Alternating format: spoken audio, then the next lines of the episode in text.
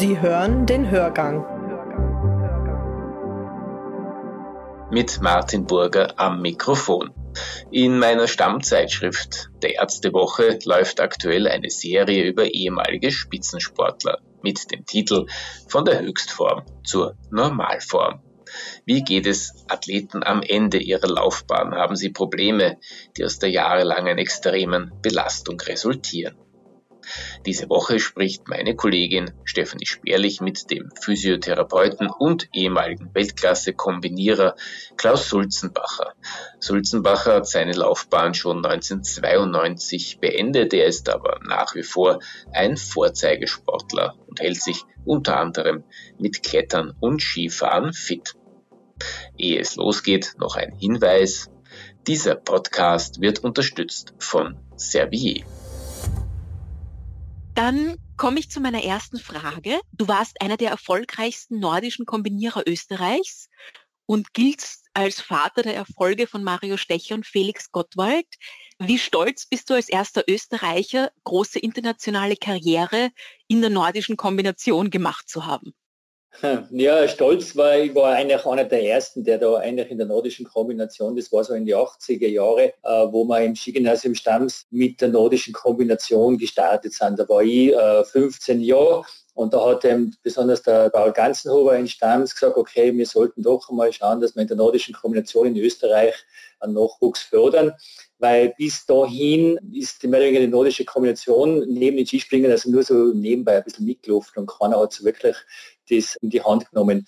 Und ja, und da bin ich als erster nach, nach Stamms gekommen, also quasi in die Gruppe. Dann haben wir einen sehr guten Trainer gehabt, das war der, Deus Kratschmatschek, da haben sie extra aus Polen engagiert. Und dann hat sich das eigentlich bei mir relativ rasch entwickelt mit dem Training. Ich war dann eigentlich schon nach dem vierten Jahr im Skigymnasium Stamms, habe ich dann meinen ersten Weltcup-Start damals gehabt, 1983, und dann bin ich eigentlich vor Anhieb gleich äh, das Springen gewonnen und dann bin ich gleich nach vorne äh, Sechster dann waren in der Kombination. Das war eine Sensation natürlich. Österreich ist auf einmal da, da dabei. Und dann habe ich auf einmal die Olympia-Qualifikation gehabt für 1984 in Sarajevo. Das war einfach dann, ja, das, so hat das irgendwie gestartet. Ja, und dann hat sie sich bei mir weiterentwickelt in die, in die Laufe der Jahre. Ich habe dann schon einige Jahre gebraucht, bis ich dann wirklich ganz, ganz vorne dabei war. Und dann war es mir die Erfolge dann 1988 die Olympischen Spiele, die zwei Medaillen und dann einen Gesamtweltcup gemacht. Und meine Karriere ist dann bis 1992 gegangen. Das war dann eigentlich der, ich habe relativ früh meine Karriere beendet mit 27. Erstens mal, weil ich äh, gewusst habe, okay, was will ich beruflich weitermachen. Ich habe dann die äh, Physiotherapeutenlaufbahn eingeschlagen beziehungsweise war dann der Hauptknackpunkt, dass damals 1992 der große Umbruch im Skispringen war. Da war der Formel, da ist man auf einmal mit dem V-Stil begonnen und die war noch ganz ein klassischer Skispringer und da habe ich dann einfach die Zeichen der Zeit erkannt, dass sie da einfach die Jungen so extrem nachdrängen und das habe ich eigentlich dann meine Karriere damals dann 1992 beendet. Und dann habe ich dann meine, meine Laufbahn halt äh, studiert und habe dann die Physiotherapie Ausbildung dann gemacht. Das einmal zu denen. Verstehe. Ja, sehr gut. Noch kurz zur nordischen Kombination. Die besteht ja aus den zwei Einzeldisziplinen Skispringen und Skilanglauf. Und das sind ja sehr unterschiedliche, ich sage mal, Bewegungsmuster, weil beim Langlaufen braucht man viel Ausdauer und Kondition. Und beim Springen geht es eher um Koordination und schnelle Bewegungen, schnelles Wegspringen. Wie schwierig war das als aktiver Sportler zu bewältigen, also diese beiden unterschiedlichen Bewegungsmuster? Naja, naja, also das, das, ich war ja eigentlich immer ein Skispringer. Mir hatte das Skispringen extrem taugt. Das pur, das ist ja super. Wenn man das nie gemacht hat, das kann man sich eigentlich gar, kaum vorstellen. Man beginnt dann natürlich mit kleinen Sprungschanzen und steigert sich langsam. Also das Skispringen an sich, das ist ja eine ganz eine äh, spezielle Technik. Was natürlich den Mut, das ist ganz wichtig. Und ich weiß nicht nur damals, äh, ich wollte eigentlich immer eher der Skispringer sein. Aber ich kann mich erinnern, da im Kitzbüheler Skiclub, da habe ich so einen Vereinstrainer gehabt, der hat gesagt, ja, ein richtiger Nordischer, der ist, der tut Langlaufen, ah, das gehört einfach dazu, zur Kombination. Und der hat mich mehr oder weniger vergattert zum Langlaufen. Ich kann mich erinnern, das war mein erster Wettkampf mit äh, quasi 10, 11 Jahre, wie ewig braucht bei den Laufen und habe gesagt, ich tue nie wieder kombinieren, weil es so anstrengend war.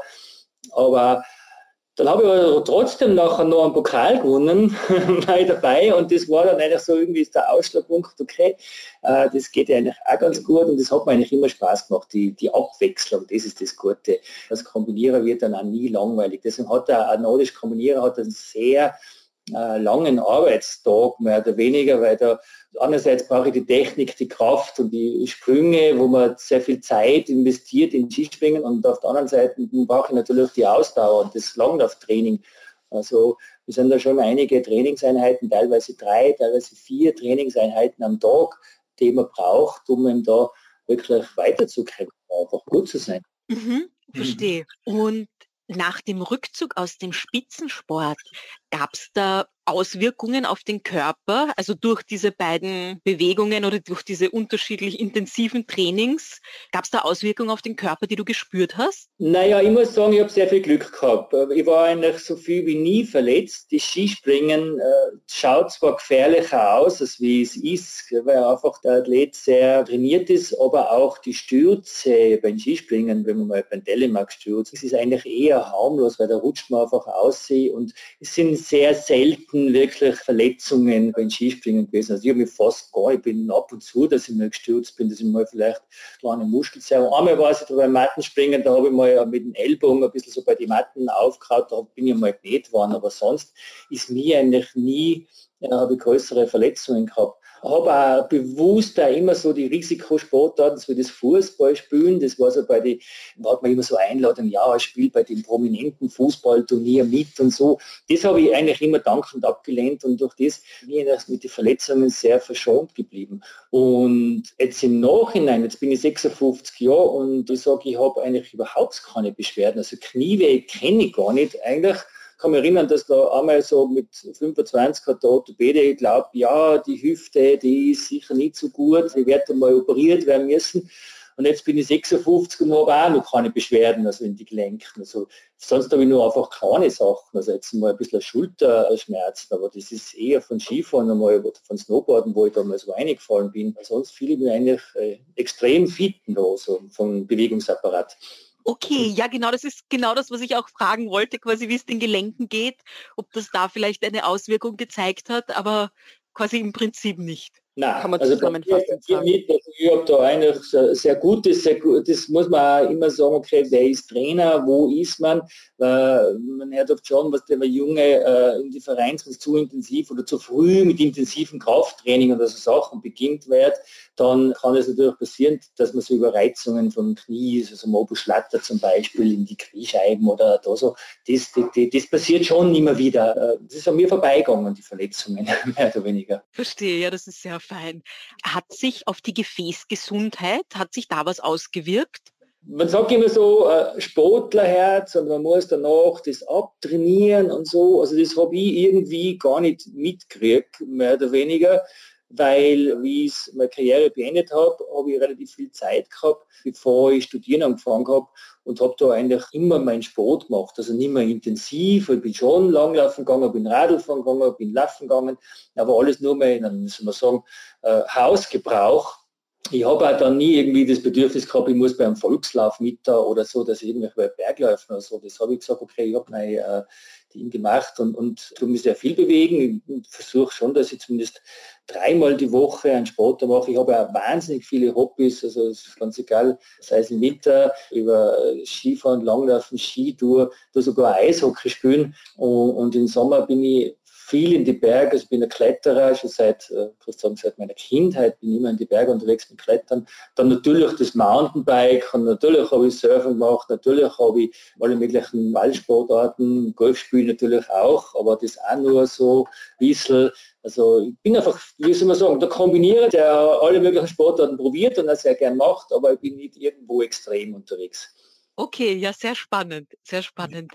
Kurz wollte ich noch zu den Verletzungen. Du hast zwar gesagt, glücklicherweise gab es eher wenig Verletzungen in deiner Karriere, aber wie bist du mit Verletzungen umgegangen, wenn es welche gab? Das ist immer das Problem. Was hat man als Leistungssportler? Gell? Da weiß man, okay, es ist jetzt, jetzt hält mich das einmal zurück und ich weiß, okay, in so vielen Wochen beginnt die Wettkampfsaison zum Beispiel und da ist immer die Geduld, ist natürlich die Kunst. Der Körper braucht seine Zeit zum Regenerieren, muss die Zeit ergeben Und da ist man natürlich als Leistungssportler sehr ungeduldig. Also das bin ich jetzt natürlich als Physiotherapeut versucht, meine Patienten natürlich irgendwie zu motivieren oder einfach so, okay, das dauert einfach, das bringt oft mehr, wenn man noch äh, ein bisschen weniger macht und dafür wirft es dann halt nachher nicht zurück, weil man hört oft so oft, dass irgendwelche dann wieder Überreizungen vor die, von der Struktur ist und dann ist man, einer, dann ist man gleich wieder ähm, der Verletzungsstatus drinnen und kommt nicht, nicht, nicht weiter. Also das, da kennen wir ja genug Beispiele.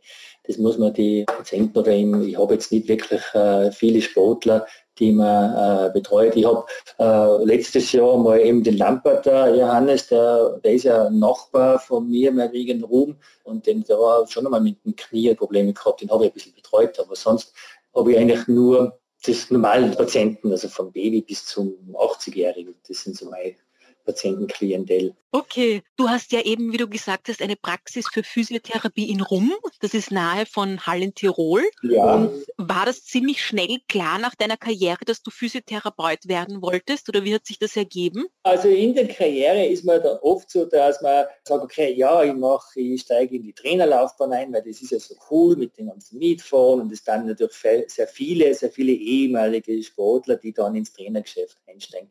Ich habe auch dann in der Zeit auch die Trainerausbildung gemacht und ich habe halt dann gleich schon ein Angebot von Skigymnasium Stams gekriegt, äh, nach meiner Karriere, ob es nicht da oben als Trainer anfangen möchte. Gott sei Dank habe ich damals eine Freundin gehabt, die äh, gerade die Physiotherapeuten-Ausbildung gemacht hat. Und dann hat mich das und denkt, ja, das ist eigentlich schon, was mich eigentlich interessiert. Und dann habe ich mir so das Ziel gesetzt, okay, ich steige jetzt nicht gleich in die Trainerlaufbahn ein, sondern ich mache jetzt mal die Physiotherapie-Ausbildung. Und das war dann eine gute Sache, weil es war einfach mal komplett weg von Leistungssport, mal nur äh, ein Student da zu sein und dann wirklich nur mehr der Klaus zu sein, der da seine Schule macht und seine Ausbildung. Ähm, das hat mir eigentlich sehr gut gefallen, dass ich nicht so als immer nur der, der Klaus Sulzenbacher, der Weltmeister oder Weltcup-Sieger äh, so angesehen wäre. Das war eigentlich so mein, warum ich dann da hingekommen bin. Trainergeschäft, das war dann, wie ich dann fertig war mit der Ausbildung, ist natürlich noch einmal die Skigymnasium Stamms an mich getreten und dann habe ich dann von 1999 bis 2006 Trainer im Skigymnasium Stamms für die nordischen Kombinierer gemacht. Da war als Beispiel der Grober Bernhard oder der Denef Wille oder der Bieler, die waren da alle da zu der Zeit auch im, im Skigymnasium Stamms. Und habe aber gleichzeitig auch als Therapeut gearbeitet. Aber nicht in Stamms, sondern auch in einer Praxis mit einem Kollegen zusammen, da habe ich mich einfach eingemietet. Aber mit der Zeit habe ich gemerkt, okay, das ist mir einfach jetzt zu viel, das doppelgleisig von. Also gleichzeitig als Therapeut, die ganzen Fortbildungen, was da so sind, und dann noch als Trainer, was die Trainerfortbildungen machen muss, und dann noch dazu das Reisen. Gleichzeitig habe ich zwei kleine Kinder schon da gehabt, die die natürlich auch den Papa mehr haben wollten. Und dann hat es einfach dann 2006 die Entscheidung gegeben, ähm, ich habe da die Möglichkeit in Rom, äh, also direkt neben, mehr oder weniger von, mein, von meinem Wohnhaus entfernt, also da gehe ich zwei Minuten zu Fuß, da eine Praxis zu eröffnen. Und dann habe ich das ergriffen und gesagt, okay, äh, ich muss jetzt das Trainergeschäft lassen und hänge jetzt nur mehr voll in die Physiotherapie ein. Und ich glaube, das war dann eine gute Entscheidung, weil dann bin ich einfach zu 100 Prozent jetzt in der Therapie und kann mich auf, voll auf das konzentrieren und habe nicht äh, Doppelbelastungen gehabt. Verstehe ich gut, ja. Du und deine Website heißt Knotenlöser. Welche Knoten löst du? Sind das nur muskuläre oder auch psychische Knotenblockaden? Ist ein bisschen ein Wortspiel, gell? weil wir haben ja dann äh, quasi äh, dann Werbeagentur, äh, also quasi habe ich dann, wie das äh, meine Praxis äh, neu gestaltet und gesagt, okay, wie, wie mache ich Physio wie Klaus Sulzenbacher, ja, ist auch vielleicht ganz gut, aber man denkt, ich brauche irgendeinen, irgendeinen Namen, so Copyright Identity und dann haben wir so ein bisschen ein Wortspiel gemacht und dann sind wir eigentlich auf das Knoten lösen, weil man oft sagt, ich habe so einen Knoten äh, da oben und, und äh, dann habe ich gedacht, das ist von Klettern, das passt auch gut, weil ich so Klettern mit Knoten und so da habe. Und durch das ist dann eigentlich der Name äh, entstanden, wo eigentlich viele Leute sagen, das ist so ein genialer Name, äh, das Knotenlöser, das spricht eigentlich sehr viel an. Kann ich mir vorstellen, ja. Viele Leute sagen, okay, das ist ein, ein super Name und äh, es passt so dazu zu mir. Und Knoten natürlich, äh, ich habe die Osteopathie-Ausbildung, bin ja Osteopath auch natürlich oh, und habe dann so ein bisschen so äh, mit dem Global Diagnostic Gerät, ich weiß nicht, ob du das kennst, äh, das gibt schon länger, also so ein Frequenzgenerator, wo man auch so äh, über Frequenzen im Körper, so Ganzkörper-Screening äh, macht, so in wenigen Minuten, wo man einfach auch noch zusätzliche Informationen geben, wie geht es eigentlich dem Menschen persönlich oder wie geht es ihm, hat er irgendwelche äh, energiemäßig oder gibt es irgendwelche müssen wir sagen, Toxine oder so, oder wie schaut der Ernährungszustand aus, dieses Gerät, das sagt man alles, äh, zumindest sehr viel, ist für mich sehr gute Unterstützung.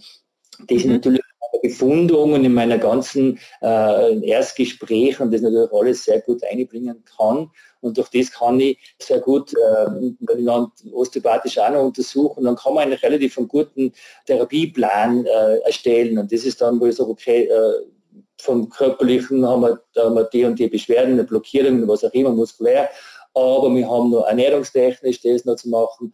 Und wie schaut es da mit, mit Organen, also innerlich, äh, haben wir da was die Magenbeschwerden, was auch immer, die ist natürlich auch da äh, leichter außerfinden und dann natürlich dementsprechend osteopathisch behandeln kann.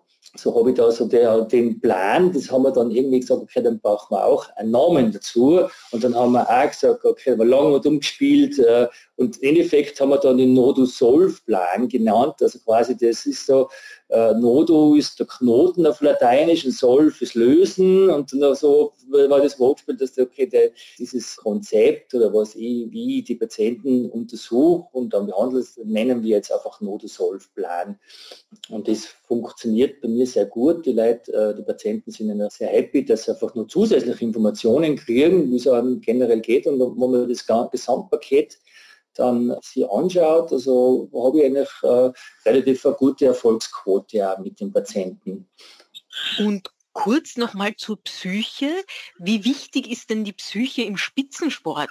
Ja, das wissen wir ja sowieso alle, dass einfach in den oberen Bereich, also bei, äh, wenn man mal in der Weltspitze ist, da ist natürlich die Psyche ein äh, wesentlicher Faktor. Also da, da geht es wirklich die, was einfach psychisch äh, am fittesten sind und sie das einfach kanalisieren können, die haben dann den meisten Erfolg.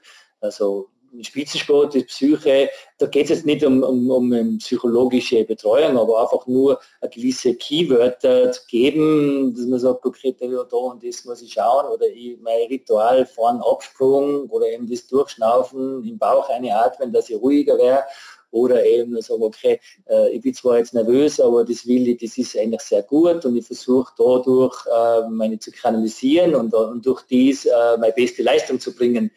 Das ist äh, die Kunst. Manche schwappen dann über und haben wir genau bei dem, bei, am, am, Tag X zum richtigen Sprung, haut es halt nicht hin. also da geht es oft um die Persönlichkeiten der Sportler, wie sie das schaffen. Mhm.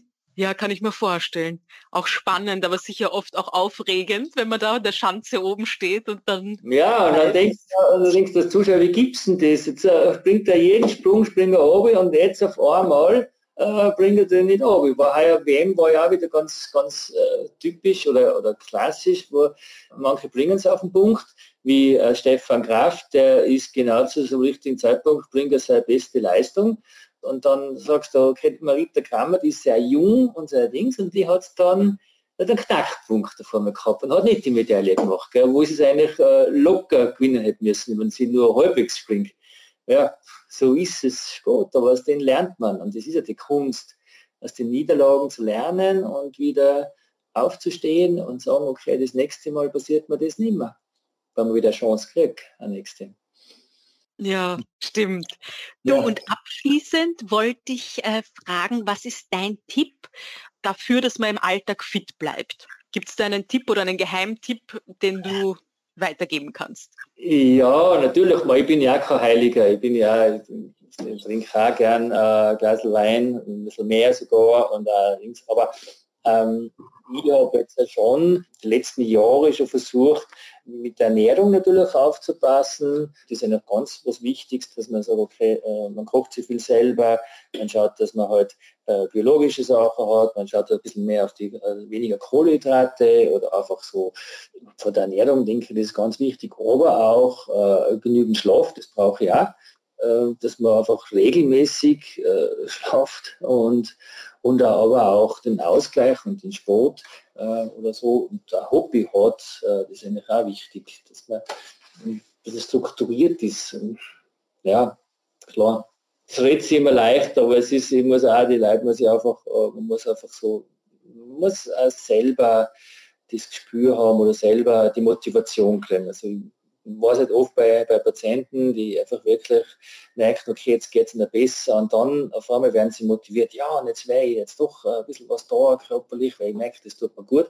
Und dann habe ich schon gewonnen, habe ich schon gewonnen. Wenn der Patient von mir selber äh, merkt, okay, das ist gut, wenn man sich bewegt äh, oder was oder aktiv ist, ähm, dann bin ich schon happy, wenn so, dass sie sagen, okay, ich decke die Patienten nicht äh, mit, mit was wie viele Übungen ein, weil ich weiß, die machen sie sowieso nicht. Da gebe ich nur ein, zwei wichtige Sachen äh, dran und der Rest muss von alleine kommen. Sei es in der Studie oder was auch immer äh, gehen. Also. Mhm. Verstehe. Fein. Ich sage vielen Dank für die Beantwortung der Fragen. Ja, bitte gerne. Das war Klaus Sulzenbacher, ehemaliger nordischer Kombinierer von Weltrang. Heute ist er Physiotherapeut und ein Mann mit vielen sportlichen Interessen. Die Fragen stellte Ärztewoche-Redakteurin Dr. Stephanie Sperlich. Die Serie von der Höchstform zur Normalform geht weiter. In der nächsten Ausgabe ist der ehemalige Skispringer Toni Innauer zu Gast. Für heute vielen Dank fürs Zuhören. Martin Burger wünscht alles Gute. Dieser Podcast wurde erstellt mit Unterstützung der Firma Servier.